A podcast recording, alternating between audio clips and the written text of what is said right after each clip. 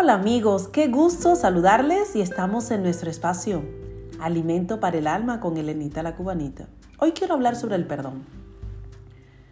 ¿Alguna vez ha escuchado usted la frase perdono pero no olvido? Yo creo que sí. Quizás muchas veces la ha escuchado o hasta usted mismo lo ha dicho. Y ante esta frase yo digo que sí, es cierto. Pero quiero antes desmantelar algunos mitos que tenemos en cuanto a ella. Realmente cuando una persona dice perdono pero no olvido, lo más probable es que no haya perdonado y en realidad está diciendo no te perdono, te lo tengo guardado. Pienso que cuando realmente se perdona, no se añade la frase no lo olvido. Cuando decimos perdono pero no olvido, esto lleva implícito deseo de venganza o ver el mal revertido en la persona que provocó la herida. Por lo que se apela a no olvidar la ofensa, a guardar el rencor por la agresión sufrida. Entonces, ¿por qué afirmo que la frase es correcta en sí? Y lo creo, porque no hay relación entre el perdón y el olvidar. ¿Acaso le puedes decir a una joven violada que olvide lo ocurrido? ¿Acaso le podemos decir a un niño abusado que olvide lo que pasó? ¿Esperarías que sea olvidada la traición de una amiga o de, un, de una pareja, del cónyuge? No olvidamos, porque tenemos memoria. Pero esto no quiere decir que sea imposible perdonar. Perdonamos aunque no olvidamos. La acción de perdonar una ofensa es una decisión. Decidimos perdonar a una persona que nos ha herido y es nuestra decisión. Por lo tanto, no es un sentimiento. En la acción de perdonar sí involucra nuestra decisión humana en obediencia a la voluntad de Dios si somos creyentes. Cuando olvidamos los detalles de un hecho ocurrido, una llave perdida, una dirección. No es una decisión, es un accidente. Olvidamos por enfermedad de la mente o porque tengamos mala memoria. No decidimos olvidar, simplemente ocurre. Escuchemos el siguiente ejemplo. Una persona a quien apreciabas de verdad te ha traicionado y después de muchos años quien te lastimó vuelve a ti y desea recuperar el lugar que tenía en tu vida. ¿Sinceramente crees que es posible que le regreses ese lugar que perdió por traicionero? ¿O volverías a confiar con todo tu corazón en esa persona? Lo correcto delante de Dios es perdonar, pero es imposible que, que vuelvas a confiar de la misma manera como antes. Entonces, perdonas a la persona, pero no olvidas la ofensa. Sin embargo, no buscas venganza. ¿Cómo saber que he perdonado aunque recuerdo la ofensa?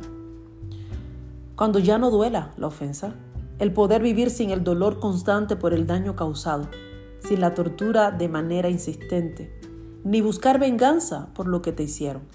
Simplemente continúas con tu vida en paz y haces lo mejor que puedas hacer para ser feliz, con un corazón agradando a Dios y perdonando a tu prójimo. En la oración del Padre nuestro, Jesús dijo así, que oráramos, diciendo, Padre, perdona nuestras deudas, así como nosotros perdonamos a nuestros deudores. El perdón es una puerta a la libertad, no es un sentimiento, es una decisión. Cuando decidimos perdonar, cancelamos la deuda que tiene esta persona con nosotros y asimismo somos libres, libres para amar, libres para seguir la vida y no estamos atados o atadas a esta persona que nos lastimó o nos traicionó. Así que cuando perdonamos, cuando decidimos perdonar, el mayor beneficio lo recibimos nosotros. Algunas personas dicen, pero es que nunca me pidió perdón. No es necesario que nos pidan perdón. Sería excelente que nos pidieran perdón ante las heridas causadas. Pero aún así, si no te han pedido perdón, la decisión de perdonar es tuya.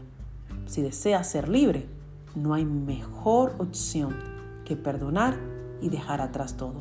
No me refiero a olvidar, recuerde, no olvidamos, pero sí perdonamos.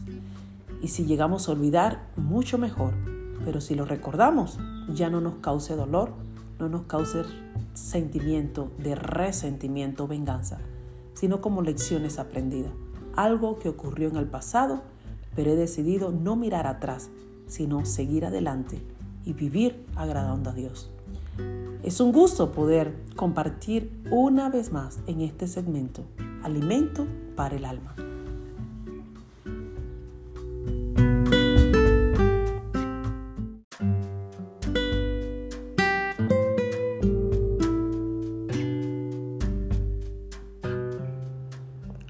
Hola amigos, es un gusto saludarles y aquí estamos en nuestro espacio de podcast Alimento para el Alma.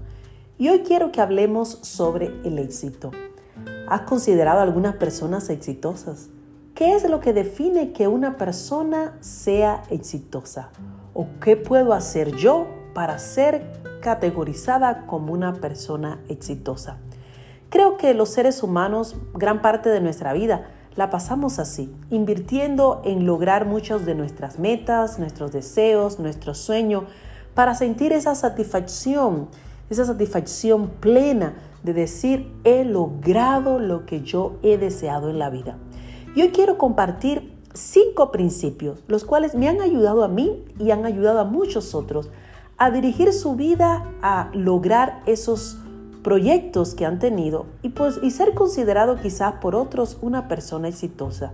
El éxito no está tanto en lo que las personas puedan decir de uno, sino en cómo uno se concibe y se ve a sí mismo. El primer principio es, cree en lo que Dios ha depositado en ti. Es indispensable saber que puedes lograr todo lo que te propones con la ayuda de Dios. En el mundo el éxito se ve a través de buenas finanzas, ser un influencer, un gran estatus en la sociedad, ser un gran empresario. Pero a los ojos de Dios, ¿qué es el éxito? Creo que cuando creemos en lo que Dios ha depositado en nosotros, podemos lograr los sueños y las metas, no solamente las que nosotros nos hayamos propuesto, sino lo que Dios ha propuesto para nuestras vidas. Y si en esta tierra cumplimos el anhelo o lo que Dios ha propuesto para nosotros, podemos decir que somos personas de éxito. Un segundo principio, conócete. No temas pedir ayuda para corregir todo aquello que desees cambiar, para mejorar en las diferentes áreas de tu vida. Recuerda que somos una vasija en las manos del alfarero Estamos en proceso de transformación constante. Aún no somos perfectos, ni lo seremos en esta tierra, pero cuando nos conocemos, reconocemos a sí mismos cuáles son nuestras debilidades, cuáles son nuestras faltas, podemos pedir ayuda y sobre todo en los momentos difíciles quedarnos en las manos del alfarero para que Él pueda transformar todo lo que sea necesario en nuestra vida. Número 3 planifica tu vida. Recuerda que el éxito no es cuestión del destino o la casualidad, sino el resultado de las decisiones que tomas cada día guiados por el Señor. En este aspecto tenemos que aprender a invertir en nuestra vida, invertir en nuestro crecimiento, crecimiento emocional y crecimiento profesional, haciendo uso de todas las herramientas que tengamos para que el don y el talento que Dios ha puesto en nuestras vidas pueda ser usado al máximo. Por lo tanto, es importante planificar bien nuestra vida y tomar decisiones sabias guiadas por el Señor. Cuarto lugar, prioriza siempre. Nunca sacrifique las etapas de tu vida. Al contrario, planifícalas bien para aprovecharlas al máximo. A veces queremos tomar pasos agigantados haciendo decisiones o violentando algunas etapas de nuestra vida. Y esto nos puede llevar a la frustración. Pero si aprendemos a priorizar siempre y a no sacrificar las etapas de nuestra vida, podemos sacar el máximo de cada etapa y vivir cada día de manera plena. Recordemos, como dice la palabra, yo he venido para que tengan vida y para que la tengan en abundancia.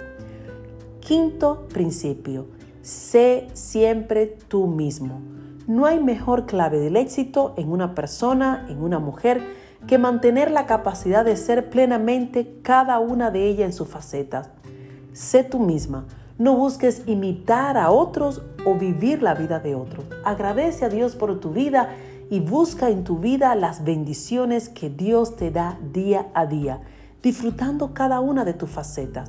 Sé tú misma como madre, esposa, amiga, profesional, ministerial, ejecutiva. Sé tú misma porque tienes una esencia única. Recuerda, mujer o hombre, Dios nos hizo únicos y especiales y tienes que valorar ese tesoro que Dios ha puesto en tus manos. Así que somos hombres y mujeres capaces, inteligentes. Si tenemos el temor de Dios, podemos lograr muchas cosas en nuestra vida. También no podemos olvidar que tenemos temores como todos los seres humanos, pero nunca permitas que el temor en este mundo te detenga a ver los sueños realizados en tu vida. Así que recuerda que con la ayuda de Dios, tú sí puedes.